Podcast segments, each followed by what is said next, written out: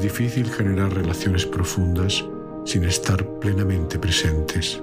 Por eso estoy pensando en la presencia, aquella que es calma, en la que nuestro cuerpo y sus posturas, nuestras diversas inteligencias y el pulso de las emociones que surgen en la calma se encuentran. Ese momento en que estamos en paz con el pasado y con el futuro. Ese lugar interior donde la hora no nos detiene ni nos asusta. Esa presencia es un resplandor de vida, perceptible por aquellos que están con nosotros. Serenidad puede llamarse. Recuerdo que en mi adolescencia antes de terminar la programación de televisión española, había un programa que se titulaba El alma se serena.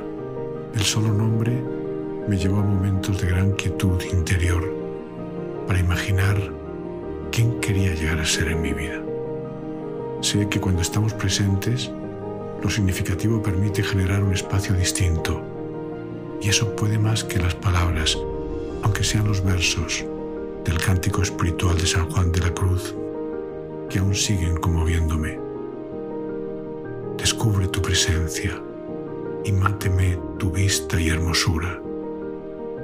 Mira que la dolencia del amor que no se cura sino con la presencia y la figura.